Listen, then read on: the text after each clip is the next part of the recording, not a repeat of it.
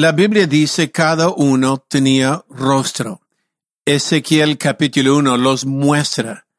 Y es interesante porque Ezequiel capítulo 1 muestra que cada uno tenía los cuatro rostros, pero lo vemos estos serafines en Isaías 6, en Ezequiel 1, y lo que vemos hasta en Génesis los vemos, pero eh, vemos que el primero tenía rostro como de hombre, segundo tenía rostro como de león, el tercero tenía rostro como de becerro, y el cuarto tenía rostro como de águila. Y hay algunos que preguntan por qué, y le muestro es que estos cuatro seres vivientes muestran los cuatro rostros del Mesías.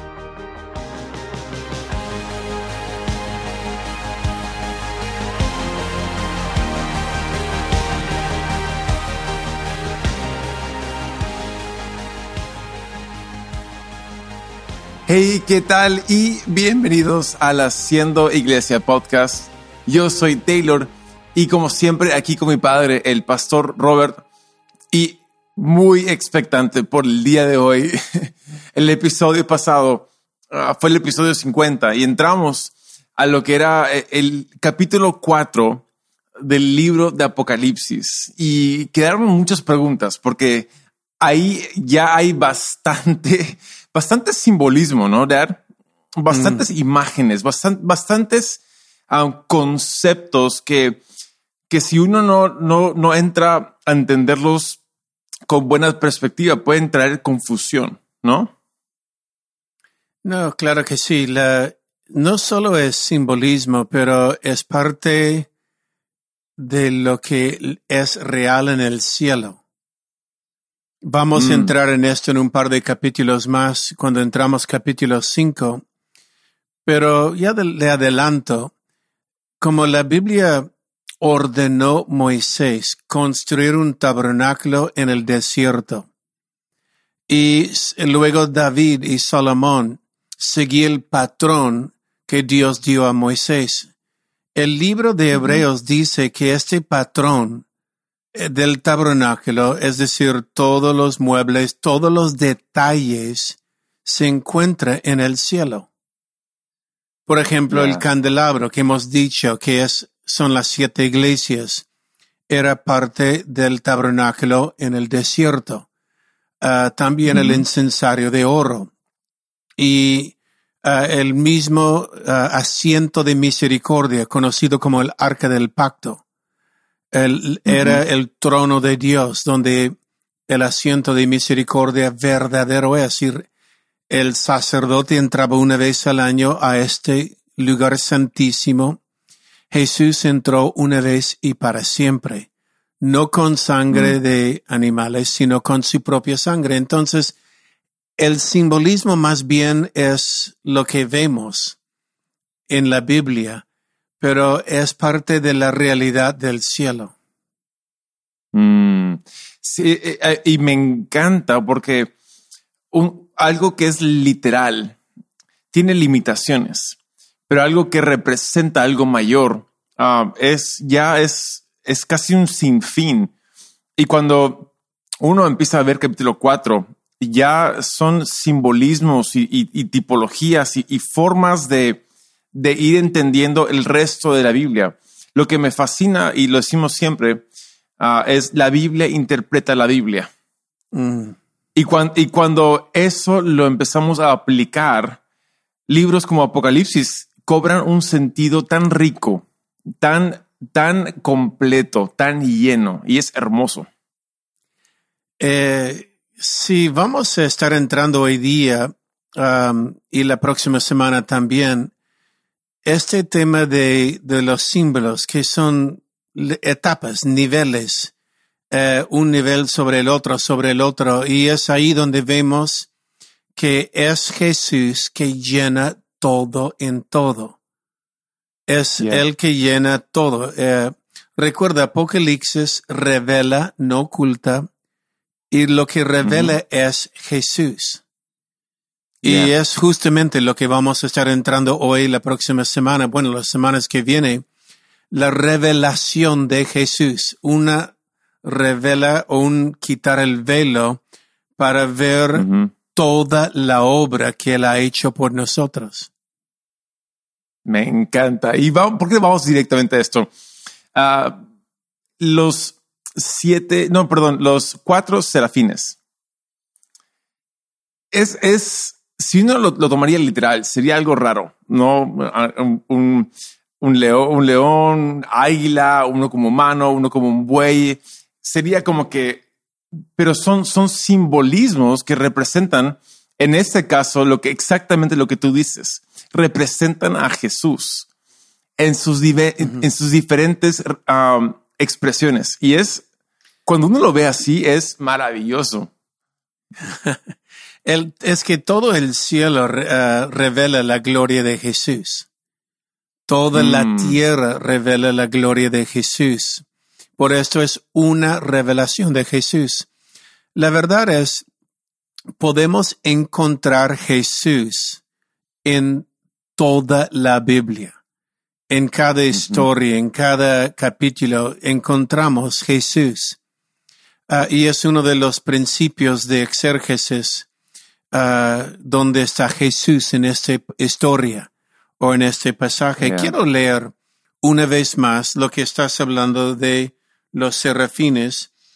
Ah, recuerda que Juan estaba en el Espíritu en el día del Señor y un ángel le dice, ah, sube acá y él vea el trono. Después de ver Jesús y las siete candelabros y las siete iglesias y mostrarnos esta revelación que la iglesia es la luz del mundo y la luz debe resplandecer, pero oposición es inevitable. Entonces, pero dice después de esto, miré y he aquí una puerta abierta en el cielo y un trono. Y cuando vea el trono ah, y el aspecto, el verso 3 del que estaba sentado en el trono era semejante a un jaspe y una coralina, ah, y había alrededor del trono un arco iris semejante en aspecto a la esmeralda. Pero luego dice alrededor del trono veinticuatro ah, tronos, y vi sentado en los tronos veinticuatro ancianos, vestidos de ropas blancas, con coronas de oro en su cabeza. La semana pasada tratamos esto, la- los 24 Ujú. Eh, muestra la iglesia del Antiguo Testamento y la iglesia del Nuevo Testamento unido por la cruz de Jesús. Pero luego dice, del trono salir relámpagos y truenos. Siempre cuando Dios habla de la punta de vista de Dios o de los ángeles, los que son testigos de su voz, es como ah, relámpagos y truenos y voces. Pero luego dice, delante del trono ardían siete lámparas. Interesante, las lámparas candelabro. ¿Ok? Y arden, arden delante del trono. Por esto quiero estar delante del trono, donde arde la iglesia. Ah, las cuales son los siete espíritus de Dios. Hablaremos esto la próxima semana. Pero Uy. dice, delante del trono había como un mar de vidrio semejante al cristal y junto al trono, alrededor del trono, cuatro seres vivientes, llenos de ojos, delante y de atrás. Y el primer ser viviente era semejante a un león, el segundo era semejante a un becerro, y el tercero tenía rostro como de hombre, y el cuarto era semejante a una águila volando. Y los seres de viento, cada uno tenía seis alas alrededor por dentro, estaban llenos de ojos y no cesaban de día y de noche decir, Santo, Santo, Santo es el Señor Dios Todopoderoso, quien era, quien es y que ha de venir. ¿Quién es el que era y que es y que ha de venir? El mismo ayer, hoy y para siempre. Jesús. Ahora, Sí. lo, lo lindo de esto, eh, los cuatro serafines. La Biblia dice cada uno tenía rostro. Ezequiel capítulo 1 los muestra. Y es interesante porque Ezequiel capítulo 1 muestra que cada uno tiene los cuatro rostros, pero lo vemos estos serafines en Isaías 6, en Ezequiel 1, y lo que vemos hasta en Génesis los vemos, pero eh, vemos que el primero tenía rostro como de hombre, segundo tenía rostro como de león, el tercero tenía rostro como de becerro, y el cuarto tenía rostro como de águila. Y hay algunos que preguntan por qué, y le muestro es que estos cuatro seres vivientes muestran los cuatro rostros del Mesías. Bello. Y hay nivel tras nivel de enseñanza por la iglesia en esto. Los cuatro rostros del Mesías, ellos reflejan lo que vean en el trono. Y observa los cuatro rostros. Y es interesante ¿por qué cuatro? Los cuatro rostros del Mesías es interesante porque hay cuatro evangelios. Y cada evangelio muestra uno de estos aspectos que vemos en los serafines. Por ejemplo, mm. vemos en el rostro del hombre que ahorita volvemos a ello, pero el rostro del hombre es Lucas, que muestra el hombre perfecto, el hijo del hombre, el segundo Adán. Lucas. El rostro del león es Mateo, que habla acerca del rey y el reino. El reino de Dios se habla más en Mateo que en cualquier otro libro. Y el becerro eh, es Marcos. Okay, ¿Por qué? Porque el becerro es siervo. Um, interesante saber que mientras que hay genealogía en Lucas y Mateo, no hay genealogía en el en Marcos. ¿Por qué? Porque si uno es siervo, no le importa de dónde viene. Es simplemente un siervo. y le muestra el que vino para servir. Y luego la águila mm. es Juan. Juan, que escribió Apocalipsis también, pero él muestra la, eh, otro ángulo que ningún otro muestra, que la palabra se hizo carne y habitó entre nosotros y esta palabra, la palabra viva, la palabra que creó los cielos y la tierra, resucitó. Y la enseñanza es de detrás de cada sacrificio hay una resurrección. Wow. Entonces son los cuatro seres vivientes, los cuatro rostros del Mesías y estos cuatro serafines eh, simplemente refleja el trono. Y lo que, lo que me fascina de esto es que uno puede ir a, uno puede con esta perspectiva, con esta nueva, nueva visión de los evangelios uh, y viendo que el, hay, hay diferentes aspectos de Jesús en cada uno de los evangelios, uno ahora puede entrar a volver a leerlos con otros ojos, literal. Uh, ir entendiendo de que, wow, la humanidad de Jesús, Lucas, wow, el, el corazón de servir en, en, en, Marcos. Ahora, lo curioso de Marcos es que Marcos uh, realmente es el, la historia contada de parte de Pedro. Y, y, y, Pedro estuvo, lo vio como, como siervo y él mismo fue un siervo. A, a, a, a, la causa, fue lo que él rescató. Y cuando uno va viendo los diferentes ángulos y perspectivas que el Evangelio nos da, mm, cobramos una vista mayor de Jesús. Y eso es, ah, es tan maravilloso. No, y la lección que nos da, ah, por ejemplo, vamos a entrar eh, Lucas, el hombre perfecto. Jesús, eh, lo que vemos es Dios se hizo hombre. Tocamos esto en un podcast anterior, pero la importancia que se desvistió de su divinidad y vestió en piel de ser humano. Por esto, en Lucas tenemos más sobre el nacimiento de Jesús y, y siempre leemos la historia de Jesús en Navidad de Lucas ah, porque mm. habla acerca de este hombre. Ahora, lo que vemos en Lucas, el hijo de hombre, es que el primer hombre eh, Adán perdió todo. Pero el segundo hombre, Adán, recuperó todo. Y lo que vemos es la pérdida por un hombre y la recuperación o la redención por un hombre. Ah, y es interesante porque mucho hablamos de, del derecho legal. Recuerda, el arma que tiene el enemigo es más una arma legal contra nosotros. Ah, tocamos esto en otro tema también, pero Jesús, él mismo dijo, todos los que han venido antes de mí, todos que han venido son ladrones. Yo entro por la puerta. ¿Qué es la puerta que entró Jesús? Por el vientre de María, es decir, él vino legalmente para ser hombre. Él entró por la puerta. Los que vinieron antes de él era Lucifer y los ángeles caídos y ellos no entraron por la puerta. Por esto no tiene el derecho legal como Jesús tenía entrando por la puerta.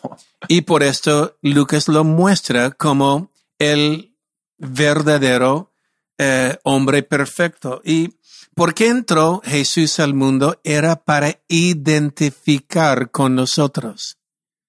Era para ser hombre, para no solo rescatar mm. al hombre, pero la Biblia dice, Él fue tentado en todo área como nosotros. Entonces, Él vino a este mundo para comunicar a nosotros lo que es su amor para comunicar con el hombre caída. Uh, y por esto, nuestra responsabilidad, si vamos a ser como Jesús, el primer deber nuestro como cristianos, como líderes, es la habilidad de comunicar. Recuerda, mm. uh, el arte de la comunicación es el oír. Y Jesús vino y él sabía, escuchó la necesidad humana donde eh, hemos caído. Por esto, Jesús cuando entró en este mundo vino, observó, escuchó y fue el sacrificio perfecto.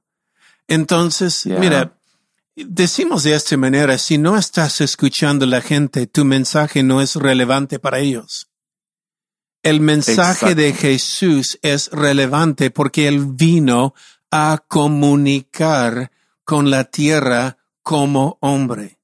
Y eso es lo que muestra mm. el rostro del hombre de este serfín. mucho. Y hay mucho más que podemos profundizar ahí. por eso justo estoy pensando que, o sea, acá podríamos estar dos horas en cada aspecto fácilmente y, y, ir jalando este hilo y, y descubriendo aún más y, hasta, hasta perdernos eh, en la maravilla de lo que es esto. Y le animo que, lo haga, por favor. Sí. Cada uno que escuche este podcast, hazlo. y mi pregunta para ti um, sería, ¿qué, ¿qué es lo que un pastor debería rescatar o tomar o absorber de los cuatro aspectos de Jesús? Cada uno muestra algo de liderazgo y le vamos a hablar de los otros tres, pero tomando el aspecto de hombre es inteligencia, pero también es Jesús vino para ser el hombre perfecto, comunicó con nosotros. Yo tomo, por ejemplo, las generaciones. Eh, muchos pastores no identifican con la siguiente generación porque no sienten a escucharlos. Si sientes a escucharlos, van a entender de dónde viene tu generación Taylor. Y a veces agradezco a Dios por el regalo que eres para mi vida, porque eres el traductor de tu generación. Y mm. yo sé que mis nietos será el traductor para su generación. Ah, pero el que si no sientes y comunicas con ellos y la comunicación es escucharlos, no vas a tener un mensaje relevante para ellos y los puede perder. Ya. Entonces, tú, tú, dices siempre, tú nos enseñaste como pastores y como líderes en Camino de Vida de que debemos oler a oveja. Mm. Y que si no estamos oliendo como oveja, estamos realmente fallando en, en la labor que nos corresponde como pastores y como líderes. Mira, este va perfecto y entramos el segundo rostro. Ok, el segundo rostro es el rostro de león. Ahora, Jesús es el león del tribu de Judá. Hablaremos esto un par de semanas en el futuro. Pero eh, habla del Mesías el Rey. Y este es Mateo, que habla más del reino de Dios que cualquier otro. Y, y lo, que vemos, hasta la genealogía que pone Mateo es diferente de Lucas. Lucas toma la genealogía de María, pero el verdadero rey viene del, de José, su uh, padrastro, podemos llamarlo, y José muestra que el hijo adoptivo de José es el rey según la linaje de David, es el rey. Era el rey de los oh, judíos. y ahí también hay tanto, lo de adopción. Uf, podríamos hablar dos horas sobre eso nomás, pero qué maravilloso de que eh, el rey de reyes es adoptado. ya estás desviando, pero volvemos. pero sí, es cierto. Me encanta. El rey de reyes tuvo un padre que le adoptó. Ah, wow. Lo que vemos en el rey es, mira, hay tanto, es, por ejemplo, cuando clavaron en la, en su cruz, aquí rey de los judíos, era cierto. Era cierto ah, la verdad que era el rey de los judíos. Y ahora, ¿qué hace un rey? Un rey verdadero no señorea sobre el pueblo, no domina el pueblo, no es dictador. El rey verdadero es protector y el trabajo de un rey es dar protección a su pueblo. Por esto había un castillo. Y el castillo era cuando el enemigo atacaba, es ahí donde entraba el pueblo. La Biblia dice, Dios, nuestro Dios es torre fuerte, los justos correrán a él y están seguros. Eh, como decimos, nunca corre de Dios, no corres del castillo, corre al castillo, corre a Dios. Wow. Ahora, eh, lo que vemos en Jesús el Rey es como David. David cuando vino el lobo o cuando vino el león, el oso, no huyó, más bien paró y protegió las ovejas. Y parte del trabajo del liderazgo en la iglesia es cuidar el rebaño, protegerlos. Mm. Y este es mm. el rostro del león. Hay momentos que como líder, como pastor, hay que cuidar el rebaño. ¿De, de qué mm. cuidarlos? ¿Cómo los cuidamos? No permitimos que cualquier doctrina rara entra. No permitimos que cualquiera que tenga una palabra dice profética entra. Ah, yo, yo tengo mucho cuidado a quien cedo el púlpito en nuestra iglesia y que está siendo enseñado. ¿Por qué? Porque queremos proteger el rebaño. Um, no hace falta algunos por ahí uh, que quieren venir y pretender ser espirituales, siempre buscando ovejas débiles y que les puede errar y llevar uh, por caminos extraños. Entonces, vemos Jesús, el león, Jesús, el protector, el rey de reyes. Entonces, vamos al siguiente. El siguiente rostro es de becerro. Mm. Y el rostro de becerro, el becerro es un siervo. Recuerdo, como dije antes, mientras que Mateo y Lucas tienen genealogía, eh, Marcos no tiene la genealogía. ¿Por qué? Porque un siervo no necesita saber su genealogía, simplemente perdió todo esto, perdió su identidad para servir a los demás. Y esto es lo que hizo Jesús. No vino diciendo, yo soy el rey de los judíos de derecho desde el linaje de David o mi padre es Dios. No, él vino a servir y nos mostró que el que quiere ser mayor entre vosotros sirve. Ah, entonces, eh, él fue un siervo completo ah, y total. Jesús el becerro muestra este lado de él. Y le toco el cuarto para ir corriendo y cerrando esto el águila. La águila habla de la resurrección de Jesús y es Juan. Wow. El cuarto evangelio, Juan, porque él, Juan muestra Jesús, el Hijo de Dios resucitado. Él muestra que la palabra se hizo carne y habitó entre nosotros. ah, y esta palabra vino a este mundo para ser el sacrificio, pero después de cada sacrificio hay resurrección. Después de cada muerte en Dios hay resurrección y este viene en el Evangelio de Juan. Entonces Mm. los cuatro rostros que vemos nos muestra no solo los cuatro rostros del Mesías, pero también cuatro rostros del liderazgo, es decir, ser un buen comunicador, ser protector, ser siervo y vive muriendo a uno mismo para que sea Cristo resucitado en nosotros. Wow. Oh. Me encanta esto. Y cuando tú dices ah, de que los cuatro seres vivientes tienen ojos, están cubiertos y están reflejando al Mesías, son, son básicamente, están testificando, son testigos de lo que han visto. Y me encanta la imagen que tienen tantos ojos. O sea, no se les escapó nada. Lo vieron todo.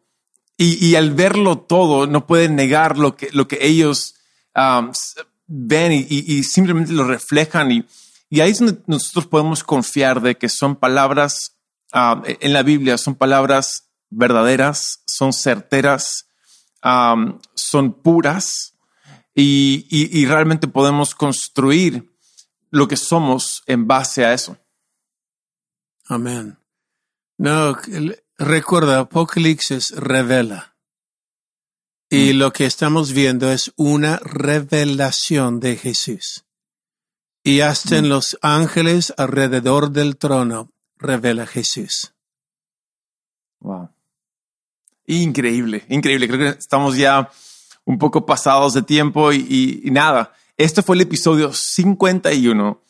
El siguiente episodio vamos a entrar en, temas de, de siete, se podría decir así. ¿Qué son los siete espíritus de Dios? Y ah, con eso los dejamos porque es una pregunta bien rara y, y también hay una respuesta bastante maravillosa. Y entonces, ah, mi padre y yo nos despedimos por este episodio. Nos vemos el siguiente lunes para el episodio 52. Hasta pronto. Muchas gracias.